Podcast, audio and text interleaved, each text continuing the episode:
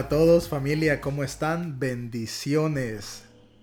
Fe Creativa, episodio 2. Me distraje ahí por un momento viendo pasar un, carro frente a la ventana, porque estaba pensando, bueno, ojalá que no haya tanto ruido. Eh, así que no sé si escucharon el carro ese, pero bueno, eh, ni modo, es parte del proceso hasta que un día, por fe, tengamos ahí un estudio de grabación, ahí todo todo cool, todo calidad. Vamos a ver. Este, por ahora, eh, seguimos eh, con lo que tenemos. Entonces, muy contento, muy emocionado por este segundo episodio de Fe Creativa. Gracias por la paciencia, gracias por los mensajes. si no lo has escuchado, el primer episodio salió el 24 de diciembre, pero por un problema en la plataforma, entonces tuve que borrar ese episodio de esa fecha y colocarlo en una plataforma nueva que se publicó como el 26, 27 de, de enero, em, no recuerdo exactamente qué, qué día. Em, entonces, y puedes escucharlo, es, es un podcast que, que habla un poquito extendido acerca de si es pecado celebrar la Navidad, gracias a los que me escribieron reaccionando al podcast. Hubo un par de reacciones bien interesantes eh, que me han motivado para hacer de, de hecho otros, otros capítulos. Em, pienso hacer en un futuro un capítulo para que hablemos un poquito más de algo que mencioné ahí, que es este asunto de los sesgos cognitivos y nuestra interpretación bíblica. Cómo es que el sesgo cognitivo influye directamente en la forma en que interpretamos la Biblia, la transmitimos de generación en generación y cómo esto puede reproducirse. Es un fenómeno social bastante interesante. Entonces quiero hacer un capítulo eh, más adelante sobre esta temática específicamente y hablar de diferentes sesgos cognitivos y de cómo realmente los, los vivimos en nuestra fe cristiana, sobre todo en el ministerio. Ah, eso, por otra parte, hubo otro comentario que me llamó mucho la atención de una persona que, me escribió. Ah, no se alcanzó a escuchar todo el comentario porque la aplicación solo le permitía grabar un minuto y como que la conversación se iba a alargar por más de un minuto. Pero lo que me llamó la atención del comentario dice, bueno, sí, estoy de acuerdo, comparto argumentos, me parece, es interesante. Sin embargo, debemos considerar lo que el apóstol Pablo dice acerca del hermano débil. Y si celebrar la Navidad ofende al hermano débil, entonces no podemos hacerlo. Mm, bueno, creo que necesitamos hablar de ese tema un poco. Eh, por eso también en un futuro he decidido hacer un podcast específico para hablar del hermano débil. Vamos a hablar del famoso hermano débil, de lo que quiso decir Pablo y de si realmente la conciencia de otro es una restricción para nosotros vivir nuestra fe en libertad. Ah, pero más adelante, así que por favor todavía no me hagan comentarios de, eso porque va a ser más adelante. Espero comentarios del el capítulo de hoy que no va a ser tan controversial. Así que no se preocupen, no se estresen que no siempre va a ser eh, un tema así como controversial. De vez en cuando vamos a meter ahí otras cositas que son importantes también en la manera en que expresamos eh, nuestra fe. Entonces, por eso les quería transmitir eso. También les comento que el día de, de ayer estuve haciendo un post ahí en mis redes sociales uh, diciéndole a la gente, bueno, ¿qué preguntas tienes que no te atreves a hacer en la iglesia? ¿Qué preguntas tienes que a veces te da temor hacer y que no, no, no crees que van a ser bien recibidas? Si tienes preguntas que no te atreves a hacer en tu congregación, mándame un mensaje privado, ya sea por mi red social eh, personal, soy Carlos Carvajal, en Instagram, o eh, la red social de, bueno, en este caso el Instagram, perdón, de, de Fe Creativa Podcast, que es esa, Fe Creativa Podcast. Eh, por favor, síganos. Eh, suscríbanse también en todas las plataformas. Ya estamos en iTunes, en Spotify y estamos en Podbean. Y también pueden ir directamente a carloscarvajal.com. Ahí pueden escuchar todos los episodios.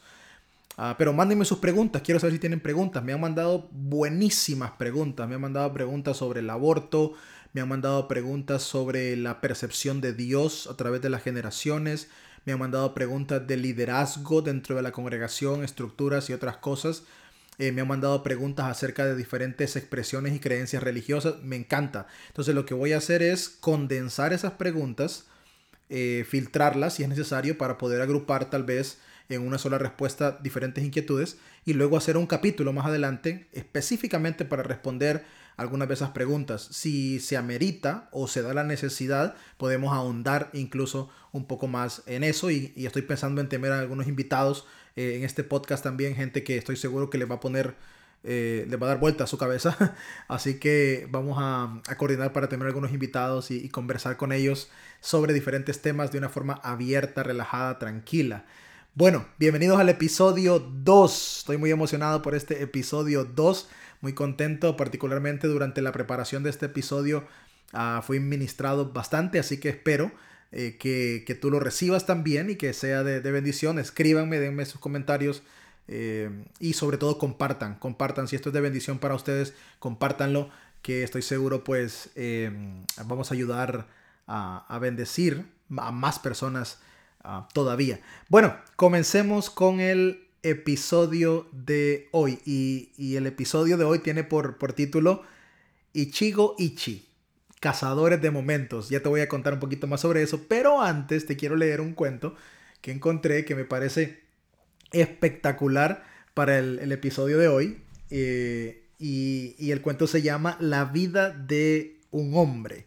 Entonces te lo quiero leer porque como te dije antes va de la mano perfecto con este episodio. El cuento dice así.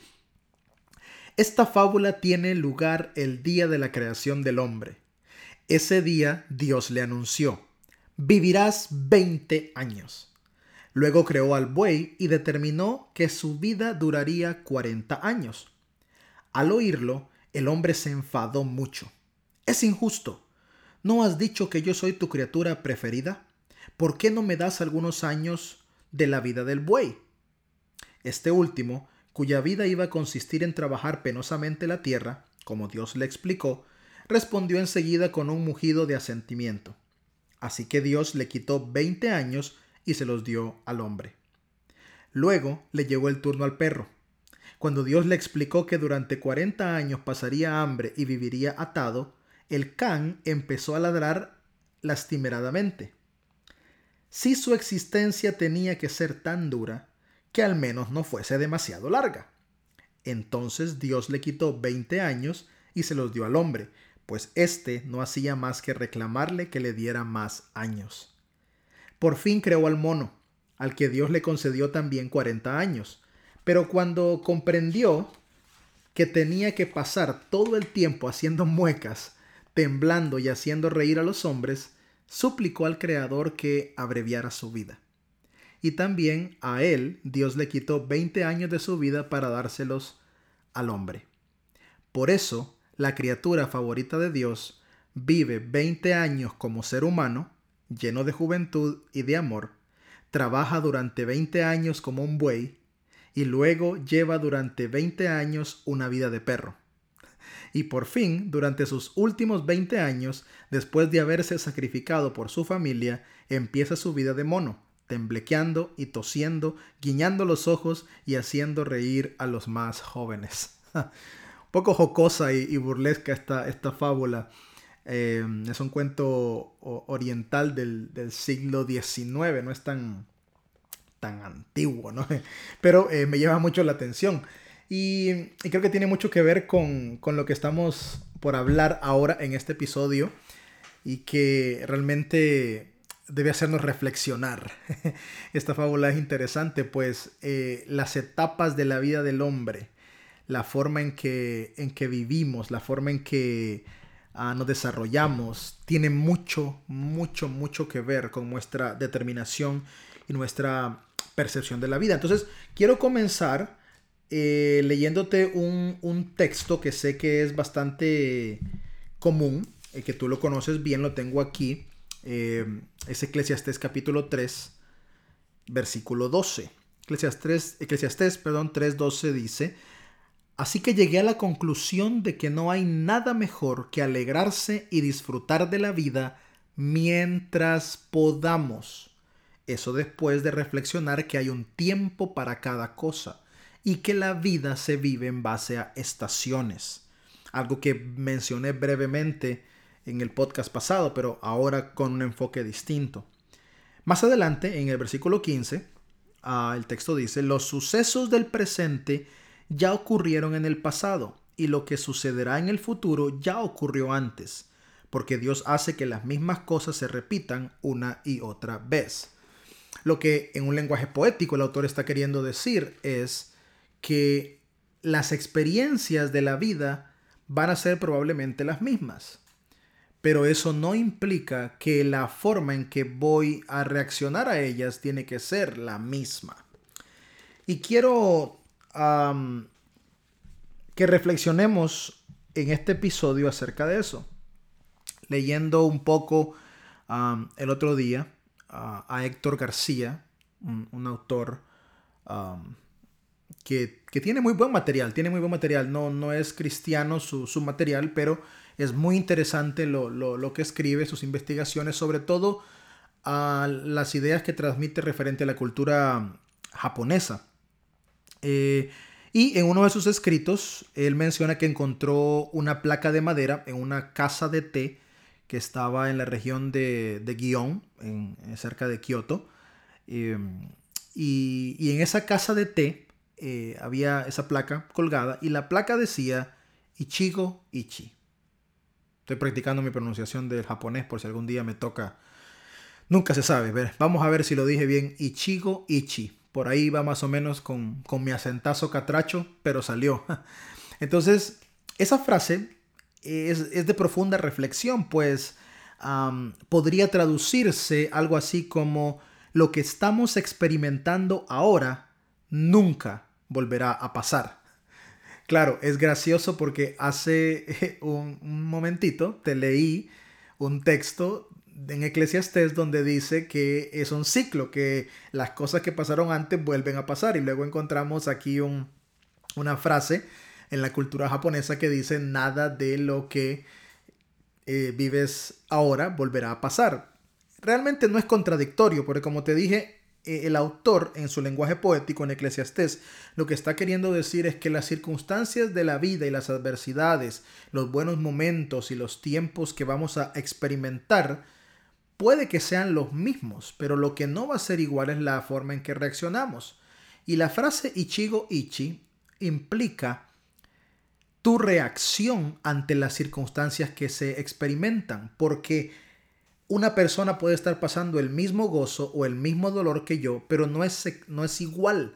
Aunque la prueba y la circunstancia o el motivo de gozo sea el mismo, al ser diferentes reaccionaremos distintos distinto y eso hace que seamos ah, o vivamos, mejor dicho, momentos que no se van a, repetir. Ahora, ¿por qué te hago esta introducción de Ichigo Ichi y de ser cazadores de momentos, como le he dado el título a, e, a este podcast? Porque tenemos que aprender a valorar cada momento como un tesoro, como un tesoro, independientemente de la circunstancia que estamos atravesando, independientemente de la circunstancia que estamos viviendo o de las que vendrán. Voy a hacer un poquito de teología narrativa aquí. sé que algunos no son muy fanáticos de, la teología narrativa, ah, pero eh, eh, la teología narrativa tiene pues eh, como, como iniciativa mostrarte la escritura, la Biblia, como, ah, como algo que envía un mensaje crucial al propósito de Dios a través de principios específicos. Eh, no es que minimiza tal vez algunos de los acontecimientos eh, que son pues un poquito grotescos y otras escenas que pueden ser contradictorias. Sin embargo, no se centra en esos detalles, sino en el corazón del mensaje central. Y utiliza también muchas historias eh, y narrativas, por eso tiene su, nombre en eso, dentro de la escritura para transmitir verdades teológicas. Eh, y probablemente usaremos algunas en, un futuro para otras lecciones. Entonces hay una narrativa bien interesante en Éxodo capítulo 14 que ustedes la conocen, eh, que es justamente cuando ocurre el éxodo, cuando comienza el, éxodo, el pueblo de Israel saliendo de Egipto bajo la guía de Moisés y todo gracias a, una revelación de Dios que, que quiere entregarles pues la tierra prometida. Entonces, ahí tenemos una, narrativa, pero lo que no nos damos cuenta es que realmente el bloque completo, tanto su cautiverio en Egipto eh, como el tiempo en el desierto y el tiempo en la tierra prometida, tienen una representación directa en cuanto a las circunstancias, en cuanto a las situaciones y en cuanto a los estados que me tocará vivir en este planeta, en esta tierra. Hay etapas en las que probablemente viviré como esclavo.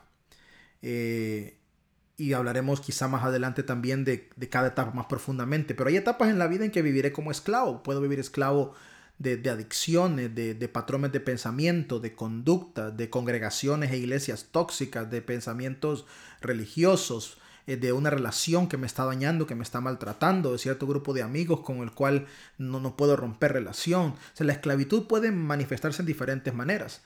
Luego en el desierto son tiempos de sequía, son tiempos de, dificultad, tiempos de prueba, tiempos de confusión, tiempos donde realmente pierdes la dirección y no sabes hacia dónde vas. Em, y son tiempos caóticos donde la mayoría se queda. Por eso es que mucha gente experimenta crisis de fe en diferentes escalas, diferentes niveles y se quedaron ahí. Porque a partir de su crisis de fe establecieron una nueva conclusión, un nuevo paradigma que en vez de impulsarlos a otra dimensión, a otro nivel, hizo estancarse, tirar la toalla y decir, bueno, sabes que esto realmente no funciona. Y luego en la tierra prometida, que aunque hay que enfrentar gigantes, se puede disfrutar de la leche y de la miel. a veces vamos a estar en tierra prometida. Eh, a veces vamos a estar en, tierra prometida. Entonces mucha gente, por ejemplo, vive en esclavitud financiera, otros viven en desiertos financieros y otra gente ya está en tierra prometida financieramente hablando. Otros en cuanto a relaciones amorosas, otros en cuanto a su cristianismo, su fe, otros en cuanto a su vida congregacional tiene mucha manera de manifestarse. Entonces lo importante no es tanto conocer esta narrativa y decir, ah, bueno, desierto, ah, esclavitud o tierra prometida. Lo importante es que aprendamos a discernir en qué etapa y en qué estación de la vida me encuentro. Por eso el autor de Eclesiastés dice, todo tiene su tiempo.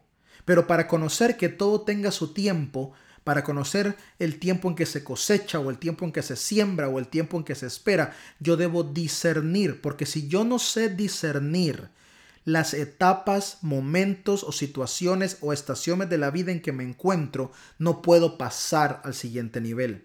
No puedo pasar a, la siguiente etapa y es donde viene el estancamiento, la frustración, la amargura, el conformismo, el cinismo y nos quedamos estancados. El estancamiento no es el resultado de las situaciones que nos ocurren, sino de la falta de decisión en cuanto a, mi persona se refiere, eh, que no me muevo, que no, no, no avanzo.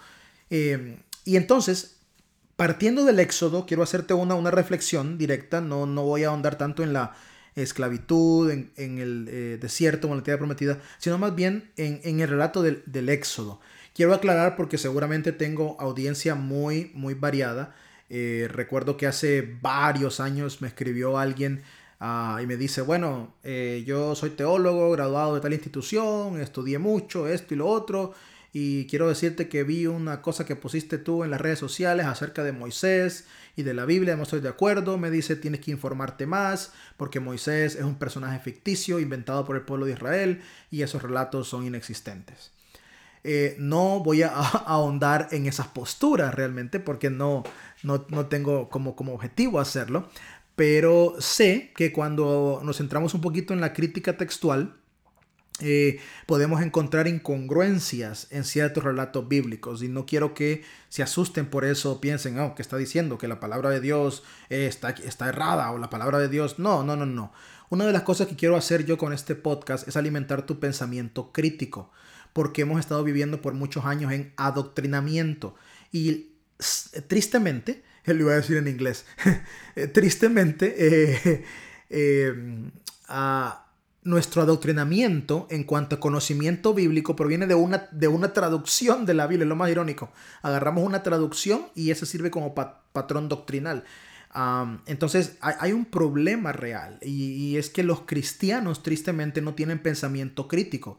Todo aquel que opina diferente a un cristiano, el cristiano lo convierte automáticamente en su enemigo, pero lo disfraza con un lenguaje de mm, no comparto, te respeto, pero estás equivocado pero en el fondo nos duele porque está cuestionando nuestras bases y lo que nos da temor es pensar que lo que he creído por muchos años no es cierto. Pero déjame decirte una cosa, Dios es más profundo que tus propias ideas acerca de Él. Y no necesariamente Dios va a encajar en las ideas que tú tienes de Él. Por eso cuando gente dice, Ah, es que para mí Dios es esto. Ah, es que la Biblia me enseña que Dios es esto. Un libro de 66 pequeños libros, esa agrupación, no puede describir todo el carácter y toda la naturaleza de lo que Dios es. Te transmite un mensaje específico, inspirado, directo al mensaje, pues, como te dije antes, central, la persona de Cristo en este caso, pero ah, no podemos desestimar el rol del Espíritu Santo también en este proceso. Así que quiero animarte a que tengamos pensamiento crítico, que seamos más reflexivos, que no tengamos miedo a pensar diferente, a, leer libros de temas distintos, cosas que me contradigan, confrontemos nuestras creencias, porque la confrontación trae crecimiento. Entonces, sé que hay algunos que son fanáticos de la crítica textual y que analizan este texto eh, del Éxodo como una historia que no ocurrió, pero que no necesariamente eh, implica que no tenga un mensaje específico. Ah, quiero decirles que en efecto hay detallitos en, la lectura del Éxodo que te hacen pensar mucho, ¿no? Que te hacen pensar bastante y, puedes decir, ah, pero esto como que no coincide con esto y estas palabras tampoco coinciden con estas. Tenemos que ser abiertos a esa crítica, pues estamos hablando de una tradición oral de muchos años y que con la transmisión, valga la redundancia, de la misma, algunas palabras, elementos de la historia incluso pudieron perderse. Eso no implica que no sea inspirado y eso no implica que el mensaje central no pueda ser transmitido. Por eso, si tú eres fanático de la crítica textual o si tú eres un poquito más literalista o si tú estás en un balance intermedio entre los dos, quiero animarte a que, sea cual sea tu postura, analices el principio transmitido. Es importante entender el principio que la escritura transmite para poder entender el contexto donde fue colocada para su audiencia original, pero también para entender cómo aplica hoy, miles y miles y miles de años después, a mi vida como, como cristiano. Eh, entonces, en el Éxodo 14 se narra cómo Moisés establece un diálogo con Faraón y empiezan a conversar, empiezan a hablar, ya han venido hablando acerca de eh, eh, sacar al pueblo de, Israel de, la esclavitud en la que estaban sometidos. Y pues la historia relata en la Biblia propiamente que después de muchos años y que el pueblo vivió en paz y en tranquilidad, vinieron otros faraones que no estaban como muy conformes con lo que estaba ocurriendo y comenzaron a establecer probablemente políticas migratorias que eh, favorecieran más a su gente que a, ¿cómo se llama?, a Israel y eso pues trajo incomodidad, habían trabajos forzosos, habían eh, situaciones de discriminación y eso pues ya había causado bastante molestia pues la población israelita había crecido significativamente. Entonces cuando leemos Éxodo 14 nos damos cuenta de que probablemente en la salida del pueblo de Israel de Egipto hacia el desierto con rumbo final a la tierra prometida, eh, estamos hablando que tal vez un millón de personas es lo que salió, no estamos hablando de de que ah, aquí van eh, 50 mil personas, que es lo que puede caber en un estadio de fútbol o más. Un millón de personas, 600 mil hombres más o menos, sin contar a las esposas y a los niños. Es, más de un millón de personas probablemente que están saliendo. ¿Cómo lideras a, un millón de personas al desierto? Eso es, e, e, es impresionante, ¿no? Y, y, es una historia que, que independientemente de lo que tú creas sobre ella, tiene unos matices excepcionales acerca de la vida, acerca de, de, Dios, su carácter y de su deseo para, con nosotros. Entonces, la, historia se, mueve eh, eh, sobre eso, ¿no? Y, una frase de, Héctor García que, leía en uno de sus escritos dice que las coincidencias mágicas se tratan acerca de poner atención a los momentos, no a la suerte. Ahora, visualízate, visualízate saliendo de Egipto eh, visualízate en, eh, caminando hacia la tierra eh, prometida. Visualízate entrando en una esfera inesperada. Y es que muchas veces, a familia, la vida nos va a sorprender. La vida nos va a sorprender. para bien o para mal. un día se puede recibir una noticia trágica de la muerte de un ser querido, una enfermedad terminal, o que te despiden de un empleo, o una, crisis emocional, depresión, cualquier cosa que tenga que ver con, con tinieblas, oscuridad. También la vida te puede sorprender con cosas positivas, un ascenso, nuevas conexiones, nuevas amistades, salud, la mejor condición física de tu vida. Pero lo que me pone a mí mal, me pone a mí mal, es la, actitud que muchos cristianos ah, hemos tomado con respecto a la vida. Siento que nos hemos vuelto extremadamente mediocres en cómo enfrentar la vida. Y estamos nada más existiendo, no viviendo. Quiero repetir esto porque hay una gran diferencia entre existir y vivir. Para existir solo ocupas un lugar en el tiempo y en el espacio. Y es como la mayoría de los cristianos viven, frustrados, amargados, en mediocridad, con caretas, disfrazados de, con una santidad que es falsa, que no la viven, eh, las apariencias, eh, en miseria en todos los sentidos. Y no estoy hablando de, que, de que eh, tienes que ser millonario económicamente hablando. No, no, no, no me refiero a eso, porque van a haber etapas, van a haber momentos, van a haber dificultades. Pero honestamente hay gente que vive en miseria total en todas las áreas de su vida. Y siempre, siempre otros son los culpables. Vean ustedes, por ejemplo, eh, estas ideologías que circulan entre nosotros de que el gobierno es culpable de mi pobreza porque no me da oportunidades. Eh, y aunque tiene mucho, no me malinterpreten por favor, y los que me conocen saben cuáles son mis pensamientos referente a esto y que, y que son bastante abiertos, pero, pero realmente la vida es como tú la interpretas. No se trata de las cosas que te ocurren, sino como tú la interpretas, porque la interpretación que tengas de la vida determinará el futuro que vas a construir. El pueblo de Israel sale con fuerza, con una mentalidad vigorosa, pero todos conocemos lo que ocurrió en la historia. Todos sabemos lo que pasó. ¿Y qué fue lo que pasó? Lo que pasó fue que entraron en confusión, en desespero, llegó la queja, llegó la frustración, porque en el desierto nos nublamos, nos cegamos, nos bloqueamos. Y aunque la provisión de Dios es un, día a la vez y fortalece nuestra fe, los desiertos fortalecen nuestra fe. Los desiertos es donde Dios nos llama para entrarnos a procesos más íntimos con Él. Muchos se quedan. Muchos se quedan. Y, y, es triste. Es triste cuando lo que un día fuimos ya no, no lo somos. Porque decidimos parar, decidimos quedarnos. Saben que 40 años, 40 años le tomó al pueblo de Israel cruzar el desierto. 40 años. ¿Qué, qué, qué Dios podría hacerle eso a su pueblo? Decirle, ¿saben qué? Han estado como esclavos 400 años aquí. ¿Qué les parece si me regalan 40 años de su vida para llevarlos al desierto? Los académicos, los historiadores eh, han, llegado a conclusiones muy interesantes, pero, pero de las más interesantes para mí es que el cruce del desierto debió tomar entre 14 y 17 días. Voy a repetirlo porque es que es... El cruce en el desierto debió tomar entre 14 y 17 días. Pero al pueblo de Israel le tomó 40. ¿Por qué? Porque cuando nosotros nos bloqueamos y nos abrumamos, entramos en un conformismo cíclico que nos hace perder los mejores años de nuestra vida y nos hace perder sobre todo el enfoque del plan al que Dios nos llamó. Por eso no me sorprende ver adultos que llegan a los 40, 50 años lamentándose de los sueños y escudándose en todo lo duro que fue la vida y que no pudieron vivir lo que alguna vez soñaron cuando eran jóvenes.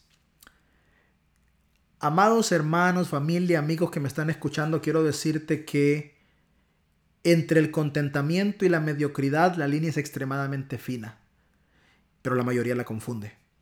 No, yo estoy feliz con lo que tengo. No, yo soy feliz con la familia que tengo. No, yo soy feliz así. No te, das cuenta que tu lenguaje refleja más conformismo que contentamiento. Porque el contentamiento en Dios nos enseña a través de diferentes principios que el propio Jesús enseñó que en la vida es un constante crecer, que el estancamiento no es parte del plan divino para nosotros. Dios no nos creó para estancarnos. Por eso es que los cristianos modelamos a veces una imagen errónea a los que no son creyentes sobre nuestra fe, porque es una fe estancada completamente. La gente dice lo que aprendí hoy ya es lo que aprendí para toda la vida, lo que soy no estamos dispuestos al cambio y a la evolución. Por eso es que es difícil que Dios pueda llevarnos a otro nivel, porque nosotros mismos hemos decidido dar vueltas por 40 años en recorridos que deberían tomar entre 14 y 17 días. Entonces la pregunta es, ¿está dando vueltas por no saber discernir los tiempos y los momentos en los que estás? lo que estás viviendo ahora, sea motivo de gozo, de tristeza, de frustración, de angustia, no importa lo que estés viviendo ahora, discierne el momento, porque cuando disciernes el momento adquieres dirección. Te voy a repetir esto. Discierne el momento, porque cuando disciernes el momento adquieres dirección. Y cuando adquieres dirección sabes a dónde ir. La confusión desaparece. Hay que aprender a convertir esta confusión y los miedos en catalizadores, no en muros. Cuando algo es un catalizador, una circunstancia me impulsa a mí hacia otra etapa, hacia otro nivel, hace que yo pueda convertir completamente lo que estoy viviendo en una experiencia distinta. Mi actitud es determinante para salir de la prueba en que me encuentro. Mi actitud es determinante para escalar entre eh, lo que hoy vivo que está bien hacia aquello que es mejor. Aprende a discernir los, los momentos, los tiempos. Ser cazadores de momentos, porque lo que hoy estás viviendo, sea una adversidad, eh, sea difícil, duro, te ha sacado lágrimas, te, te bloquea, tu actitud es determinante. Y eso es fe. Fe no es sentarse a esperar y decir, bueno, Dios sabe, ¿verdad? Que sea la voluntad de Dios. Esa frase me pone mal, señores, me pone mal.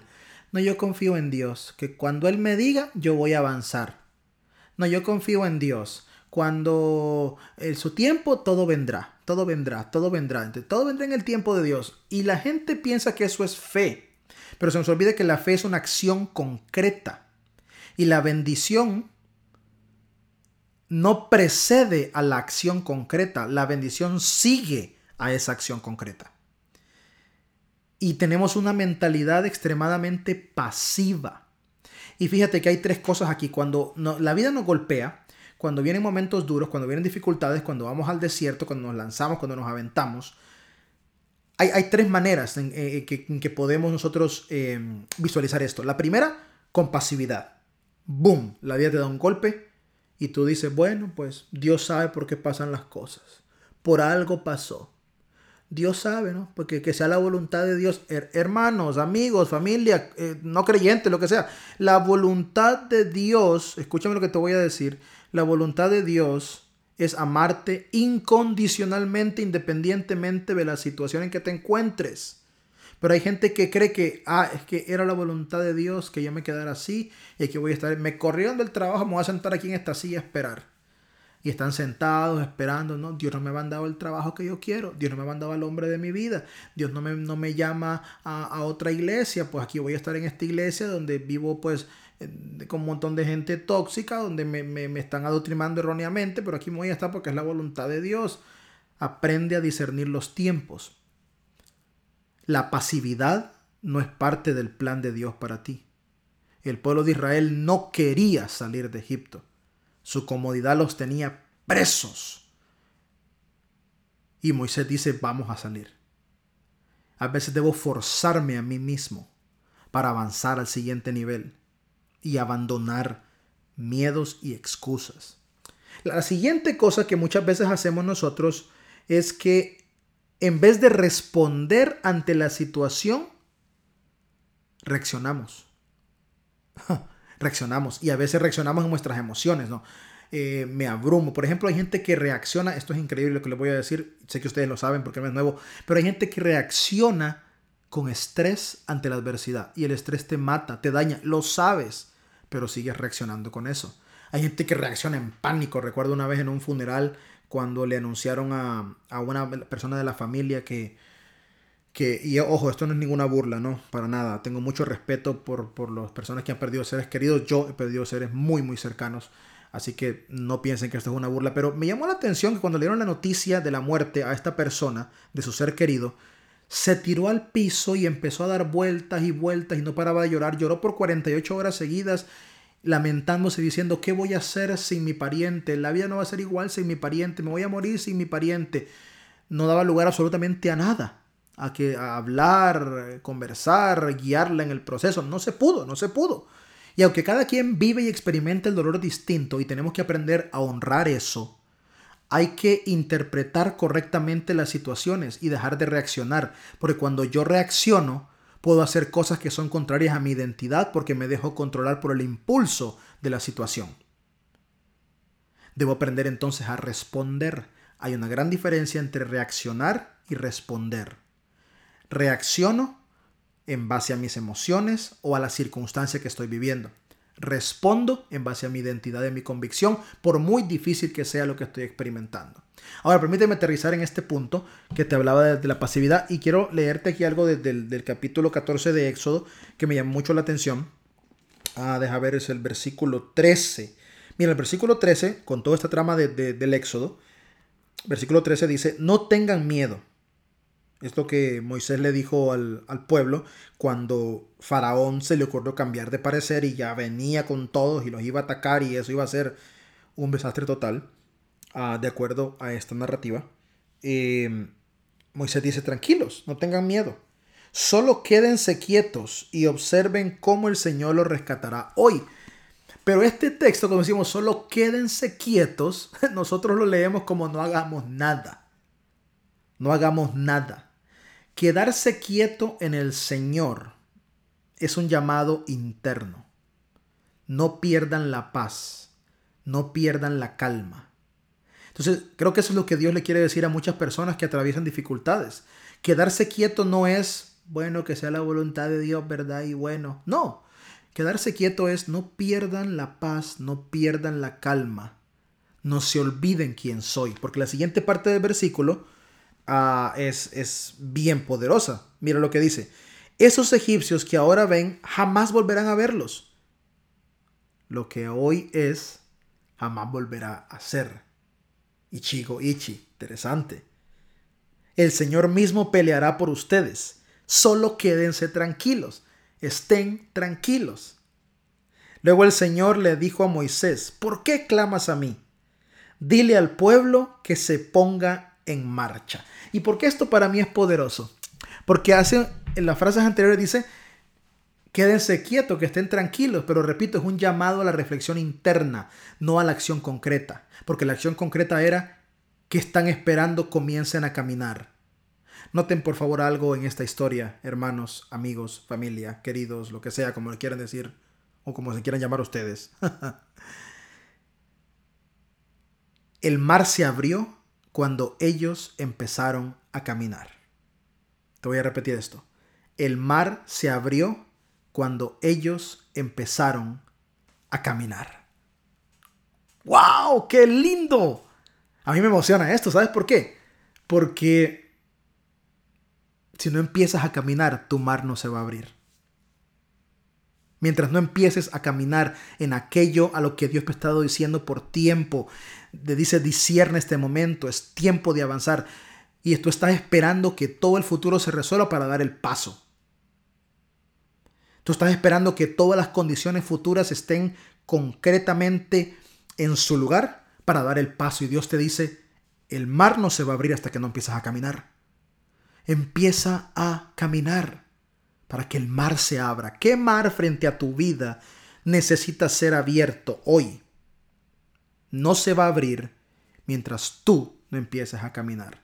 La fe es un acto concreto, no es un sentimiento, no es ah, una idea o un sueño, es un acto concreto. Yo me muevo en fe y el moverme en fe atrae la bendición de Dios. Pero te quiero decir una cosa, ah, o varias cositas de hecho, acerca de la bendición de Dios. Dios nos acompaña, son un par de puntos que tengo aquí eh, escritos para compartirte. Dios nos acompaña para que nosotros nos liberemos Dios nos da sentido de liberación. Hay gente que está orándole a Dios por liberación de su vida, por un mejor trabajo, una mejor relación, por casarse, por una enfermedad que sea sanada. Pero lo que Dios nos da es el sentido de liberación. Jesús dijo, conocerán la verdad y la verdad los hará libres. ¿Por qué? Porque lo que se abre, lo que necesita libertad es tu mente para ver las cosas desde la perspectiva de Dios y no de acuerdo a los paradigmas humanos. Esa es la verdadera libertad en Cristo. Y Dios nos acompaña para que nosotros nos liberemos. La libertad de Dios en nosotros ocurre cuando nuestra conciencia es abierta al discernimiento de los tiempos y comenzamos a avanzar. Te vuelvo a repetir, las aguas se abren cuando empezamos a caminar. El camino se manifiesta cuando lo emprendemos. Es que no sé a dónde ir, es que estoy confundido. Comienza a caminar. El camino se manifiesta cuando lo emprendemos. Interesante, Ariel Álvarez Valdés tiene una frase sobre este punto en particular que a mí me, me marcó mucho. Y, y la frase dice, en el fondo no hay metas inalcanzables, solo gente que decide rendirse a la mitad del trayecto. Por eso de aquella generación que salió, solo dos pudieron entrar. Ya. Según la historia, solo dos pudieron estar adentro de esa generación que salió. Habían otros más, pero muchos murieron en el camino.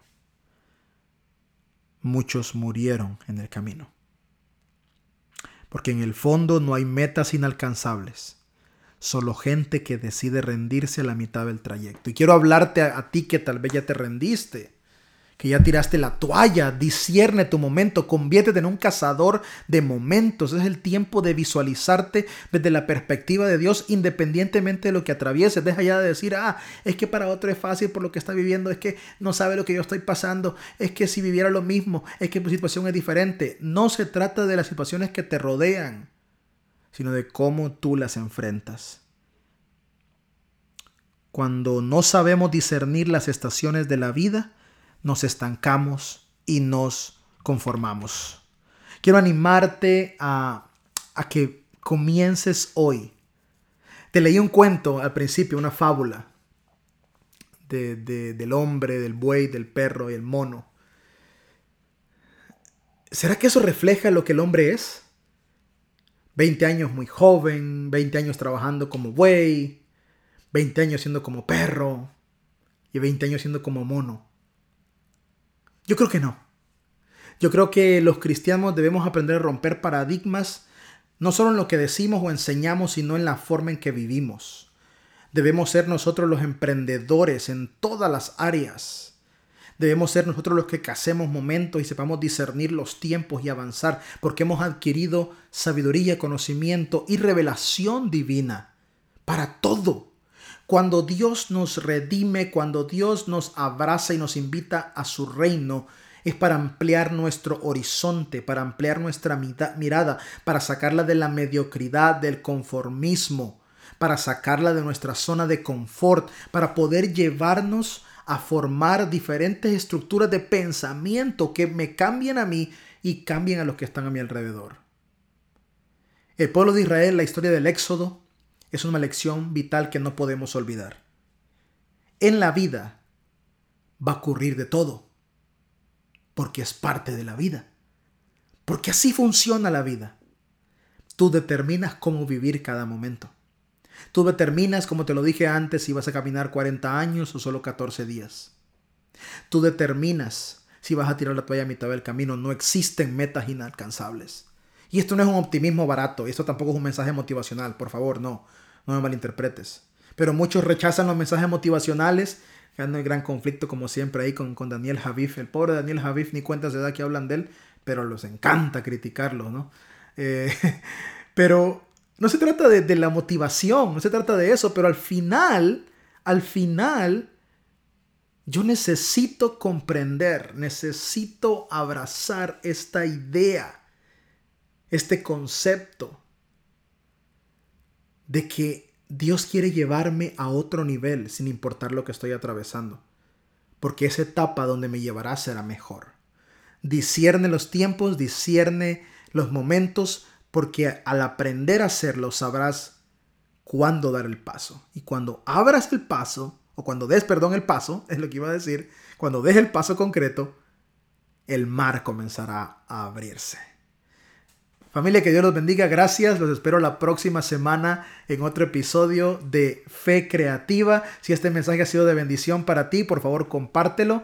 Eh, suscríbete en nuestros canales y síguenos en las redes sociales. Pronto varias sorpresas. Voy a estar regalando libros en el futuro. Así que preparados. Gracias. Muchas bendiciones. Un fuerte abrazo. Este es su amigo y hermano Carlos Carvajal.